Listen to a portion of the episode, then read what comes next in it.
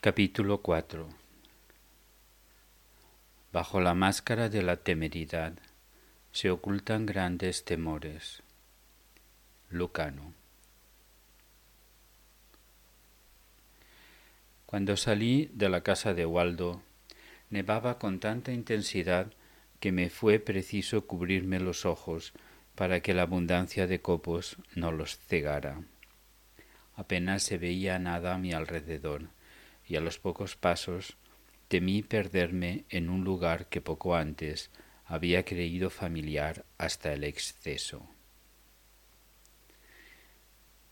No vi el gallinero hasta que no lo tuve delante, y así sucedió con los demás edificios. El sol ya debía haber rebasado la línea del horizonte, por lo que la falta de luz añadía dificultad a la orientación. Por otra parte, iba siendo de nuevo realmente laborioso avanzar a través del espesor de la nieve. Solo al llegar a casa noté que me dolían los pies, las manos y toda la cara a causa del frío. Acon, en cuanto me vio, me miró con cara de pocos amigos. ¿Dónde has estado? Recogiendo los huevos, con Waldo, como todos los sábados. Sí, pero esta vez te has retrasado más. ¿No has oído las campanas tocando a vísperas? Agaché la cabeza. La verdad es que no las había oído, quizá por efecto de la nevasca. Anda, ve con los demás. Salimos, pues, en dirección a la iglesia bajo aquella avalancha de algodón que en un abrir y cerrar de ojos puso blancos todos los hábitos negros. Durante el trayecto me pregunté si ya tendrían conocimiento de la triste nueva pero enseguida me pareció imposible que a esa hora no lo supieran. Atravesando el umbral llegó a mis oídos un bullicio totalmente inhabitual. Dentro, cosa inaudita, contemplé el desolador espectáculo de todos los monjes hablándose a gritos los unos a los otros. Incluso, Dios me perdone, percibí en muchos ellos una cólera totalmente desatada, desbocada como un caballo sin establear. Los que entraban lo hacían de esa misma guisa. El coro semejaba esa noche un campo de batalla. Sin embargo, al entrar el viejo abad, se callaron todos bruscamente. Cuando el venerable anciano ganó su sitial de honor, Dio comienzo el canto. Deus in auditorium meum intende. Domine, ad adiuvandum me festina.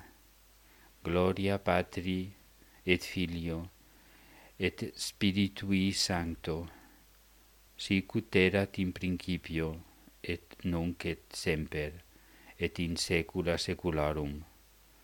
Amén. Aleluya. A continuación vino el himno, el himno y los salmos. El rostro del abad permanecía cerrado, impenetrable, severo hasta rozar el puro semblante de la ira.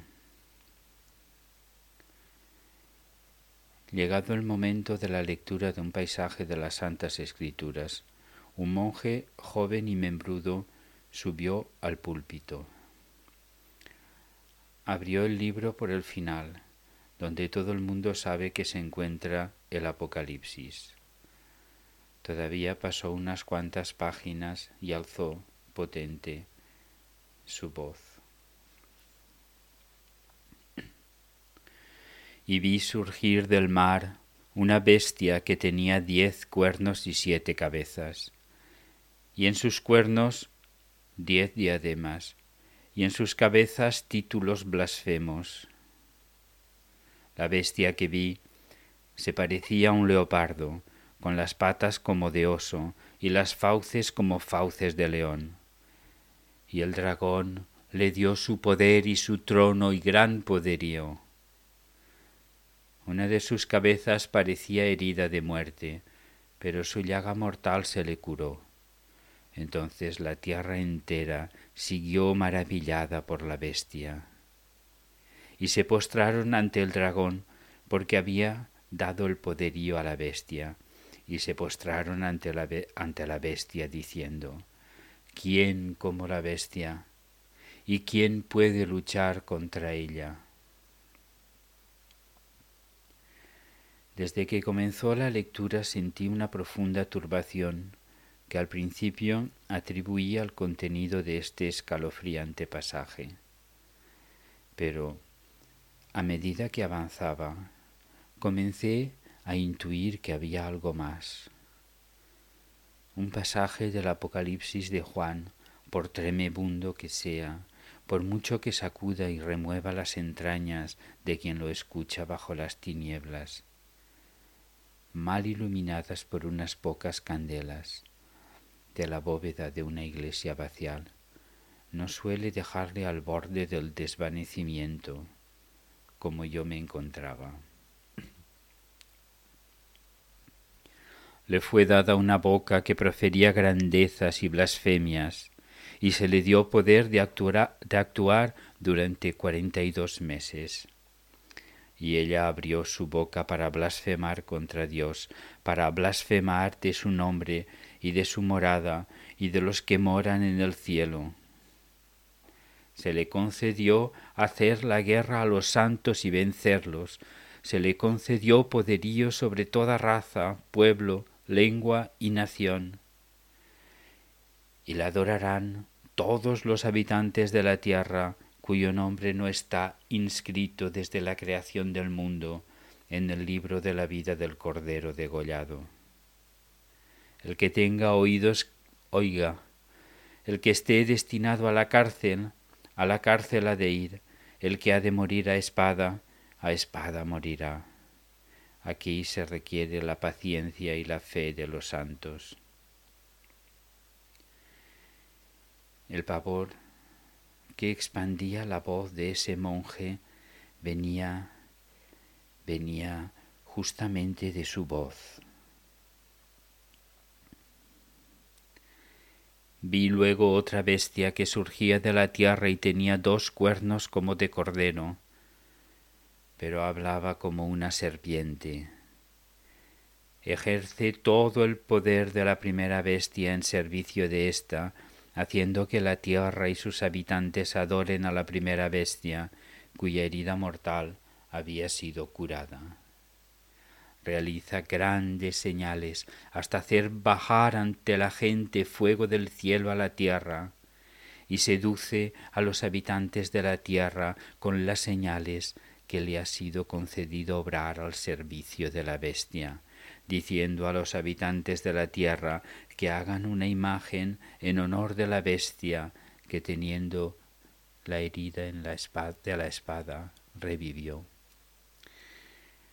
se le concedió infundir el aliento a la imagen de la bestia, de suerte que pudiera incluso hablar la imagen de la bestia y hacer que fueran exterminados cuantos no adoraran la imagen de la bestia. Y hace que todos, pequeños y grandes, ricos y pobres, libres y esclavos, se hagan una marca en la mano derecha o en la frente, y que nadie pueda comprar nada ni vender sino el que lleve la marca con el nombre de la bestia o con la cifra de su nombre. Aquí está la sabiduría, que el inteligente calcule la cifra de la bestia, pues es un número de hombre.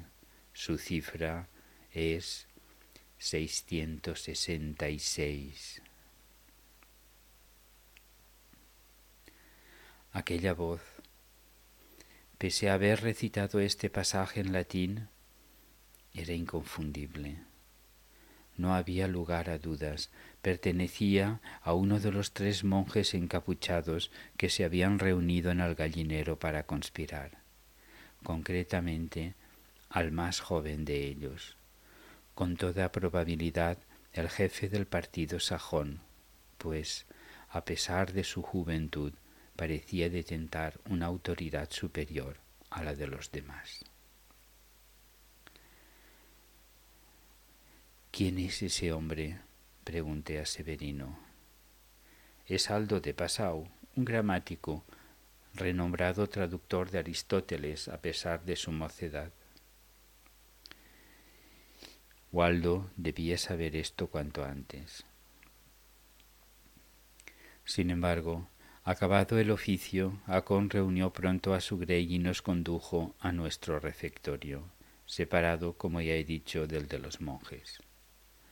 Tras la cena, al igual que había sucedido con las defunciones anteriores, la entera comunidad que nos incluía fue a reunirse para rezar ante el finado, el cual, además, en esta ocasión, debía ser velado durante toda la noche, pues no hubo tiempo para enterrarlo durante el día. Aunque, por supuesto, de ellos se encargarían los monjes más provectos. Los novicios estuvimos un rato allí, entonando salmos y oraciones, hasta que Acon consideró que había llegado para nosotros la hora de ir a dormir. Cosa que no se consiguió aquella noche sin dificultad. Descontando la muerte natural de Ramiro, se habían producido en muy poco tiempo tres decesos repentinos y sospechosos, demasiada concentración de muerte para que los ánimos estuvieran tranquilos y la imaginación ociosa. Para la mayor parte de los novicios el monasterio se había convertido en un pandemonium, especialmente por la noche. Habían tomado a la letra las palabras del abad, según las cuales Satanás y sus acólitos se paseaban durante la noche por todas sus dependencias. Por esta razón, sin muchos comentarios, cada uno se fue directo a su catre para dormir un sueño ligero y agitado. Así lo fue también el mío, aunque no por las mismas razones. Yo sabía más cosas y las tenía que poner en relación unas con otras, sobre todo, había hecho un último descubrimiento del que tenía que dar parte lo antes posible a Waldo.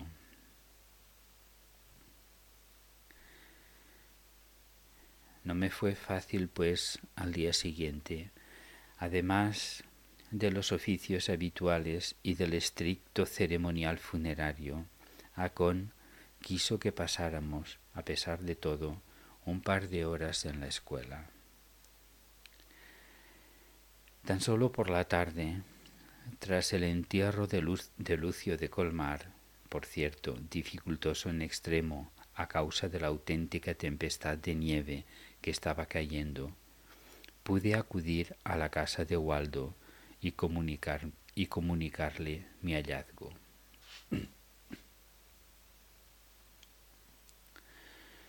El guarda, en un principio, se limitó a escribir en el papel que conservaba en el cajón de su mesa el nombre de Aldo de Passau en la columna correspondiente al partido sajón.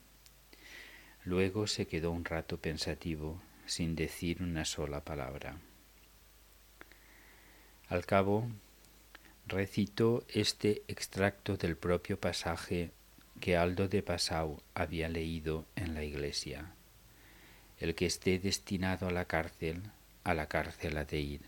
El que ha de morir a espada, a espada morirá. ¿Qué quieres decir con eso? inquirí.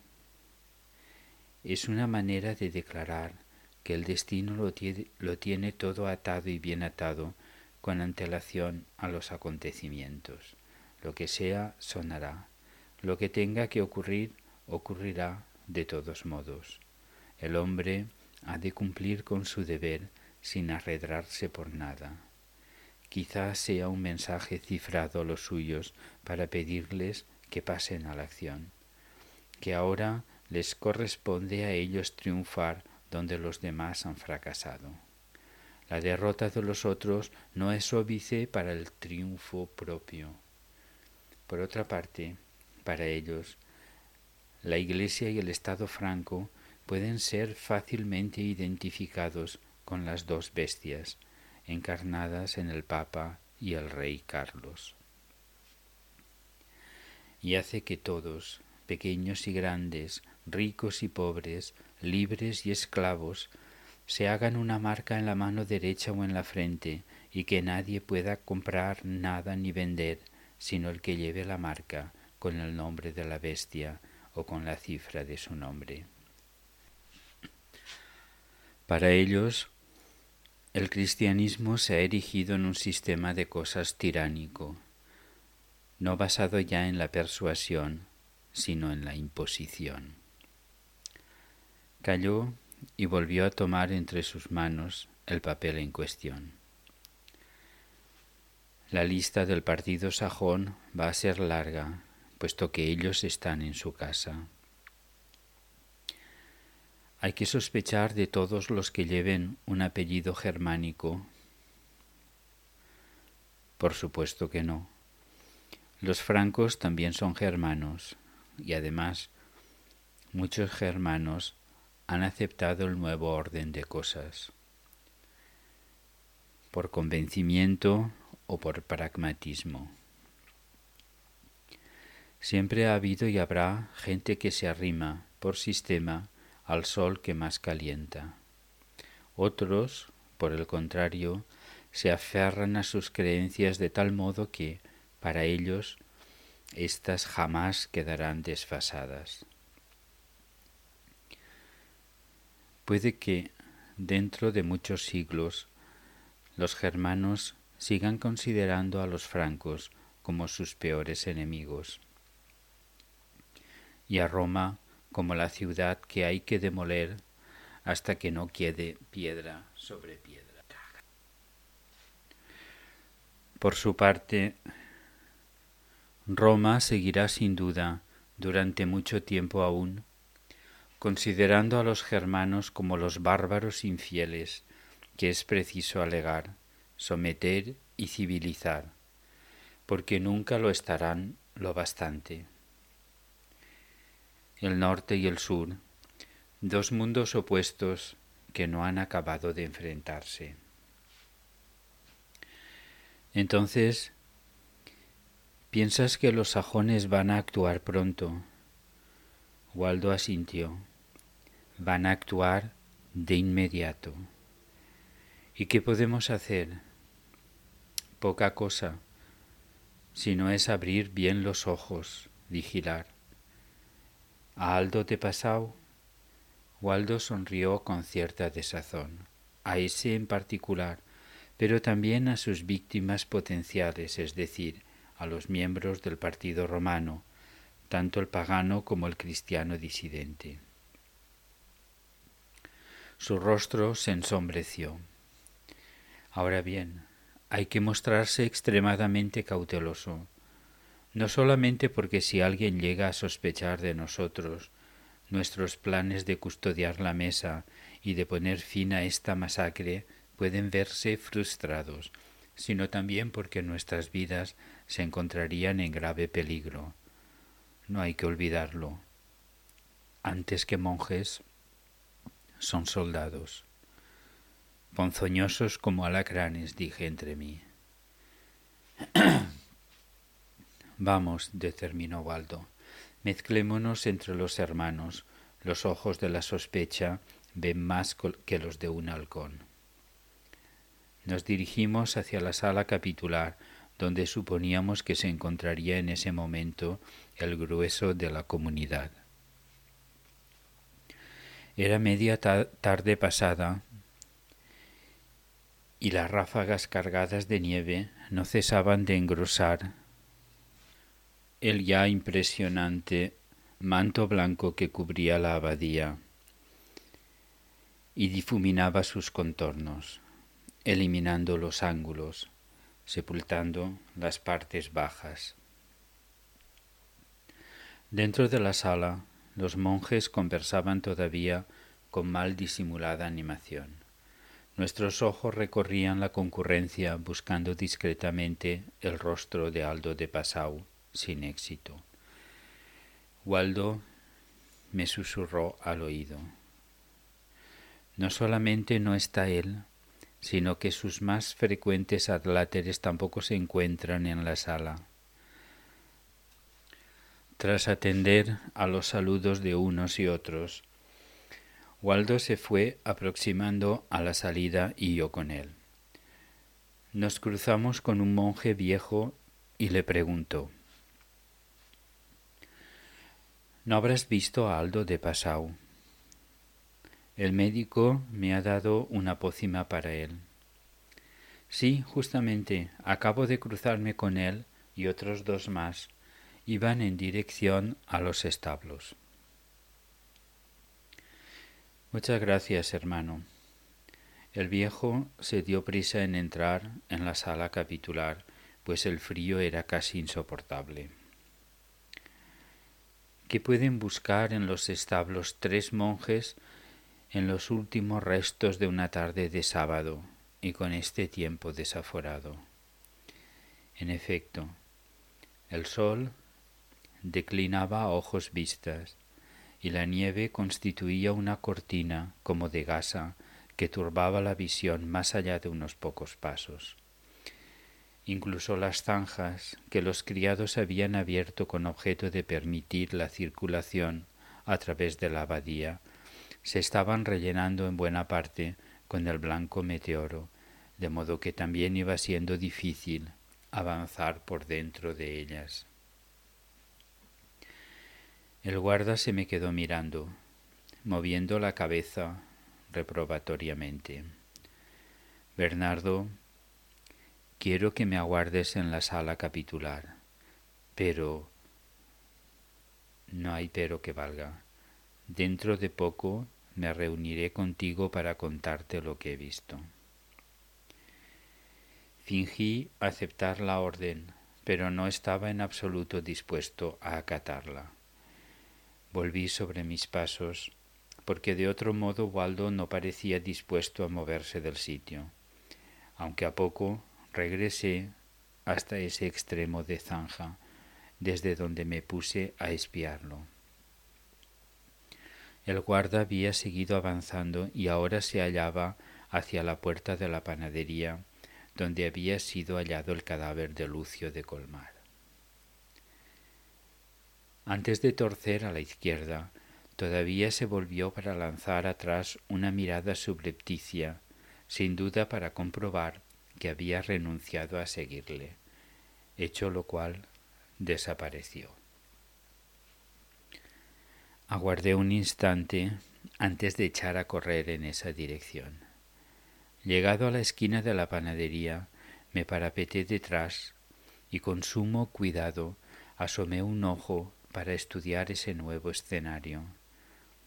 Tal precaución se reveló enseguida acertada, no porque estuviera allí Waldo para descubrirme, sino porque desde la molturadora venía un monje encapuchado. Parecía tener prisa, porque caminaba a grandes zancadas, pero al mismo tiempo también tomaba grandes precauciones para no hacer ruido.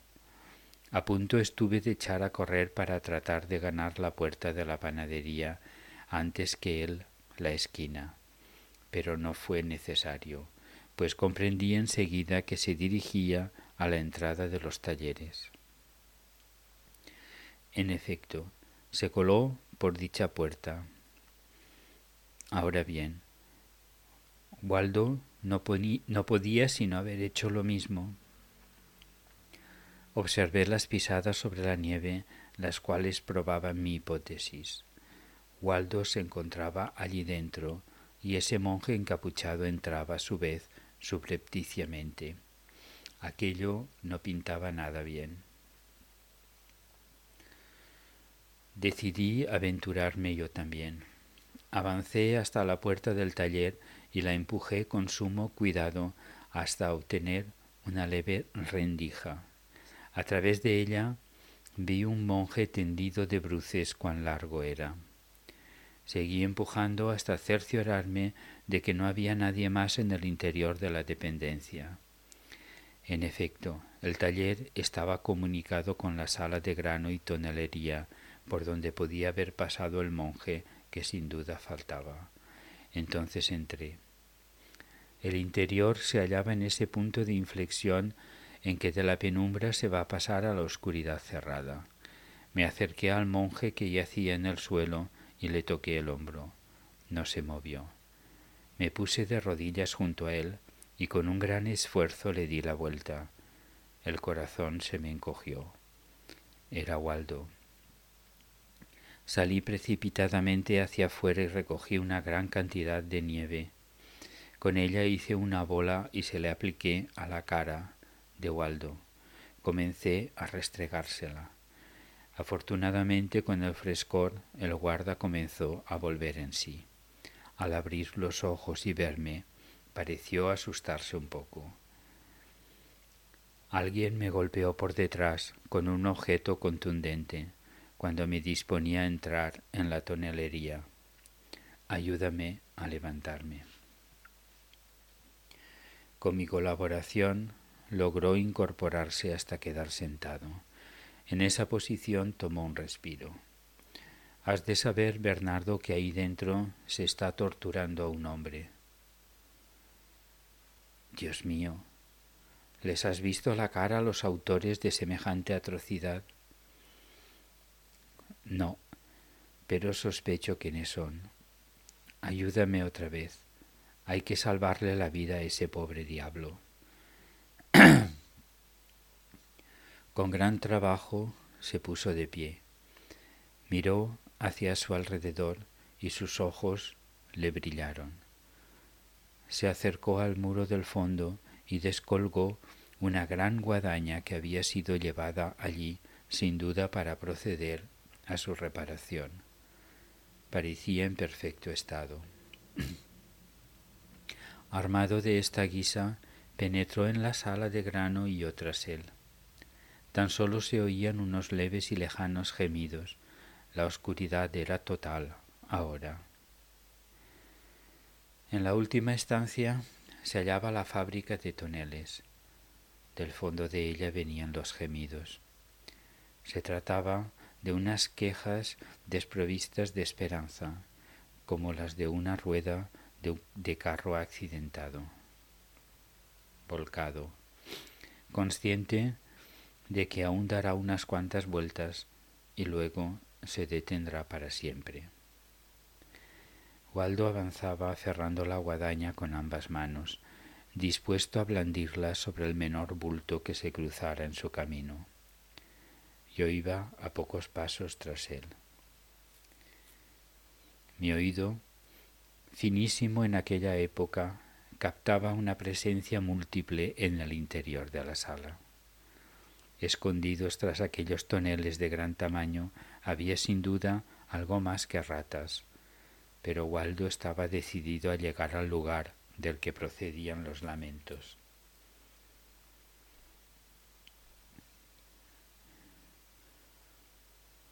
Un poco antes de llegar a la pared del fondo, tendido entre los toneles, se dejaba únicamente adivinar un cuerpo yacente.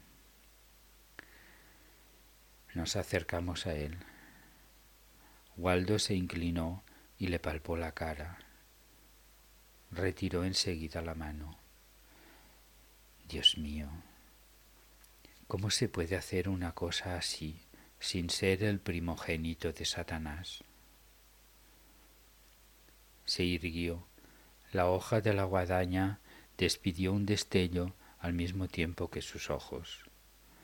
Alguien, situado tras los toneles, dijo con un murmullo tan leve que, más que oírlo, lo adiviné. Empuña una guadaña. Acto seguido se produjo una desbandada, algo así como un tropel de ratas que huye en la oscuridad. Waldo Salió detrás volteando la guadaña como si quisiera segar sombras, pero la hoja no logró hacer carne, a pesar del tesón que ponía quien la blandía. Había una puerta allí por la que salieron las estantiguas delante de la cocina para perderse en la noche. Regresamos junto al moribundo. ¿Quién es? inquirí. No alcanzo a verle bien. Recordé que en el bolsillo conservaba todavía un cabo de vela, el eslabón, el, pedernal y la yesca, con que había entrado por primera vez en el pasadizo subterráneo. Encendí pues el cirio y se lo pasé a Waldo. Tiziano de Ibrea, exclamó. ¿Quién te ha hecho esto? Ha sido... No pudo decir más. Se ahogó con su propia sangre. Waldo le tomó el pulso como pudo. Lo han desollado vivo, concluyó. Pueda ahora descansar en paz. ¿Está muerto? Sí. Nada podemos hacer ya por él. se puso en pie, pero no se movió del sitio. Tenemos que avisar de lo ocurrido, sugerí. Waldo seguía absorto en sus pensamientos. ¿Sabes? reaccionó al fin. Tiziano de Ibrea, además de traductor de las obras atribuidas a Polonio de Tiana, oficiosamente considerado como un gran especialista en ciencias ocultas. Mucho me temo que esta vez no sólo han elegido a alguien susceptible de conocer la entrada al pasadizo secreto, sino a alguien igualmente susceptible de conocer el uso correcto de la mesa. Si un tal poder llegara a caer entre las manos de semejantes individuos, la humanidad estaba perdida. Me volví a ver bajo la escasa luz que desprendía la vela lo que, había, lo que le habían hecho a Tiziano de Ibrea y comprendí en toda su extensión la terrible verdad que acababa de, pronunciar Waldo. ¿Qué podemos hacer? inquirí. Ir a la iglesia. Por el momento no veo qué otra cosa podemos hacer. ¿A rezar? No, Bernardo, aún no. Todos los monjes de esta santa casa saben que el pasadizo comunica la biblioteca con la iglesia, porque es en ella donde emerge Everardo tras haber cerrado aquella por dentro. Así que, si le han arrancado ese secreto a Tiziano de Ibrea, allí se dirigen sin dilación están tan cerca de su objetivo después de tantos años de espera que no habrán querido dilapidar la más mínima fracción de tiempo.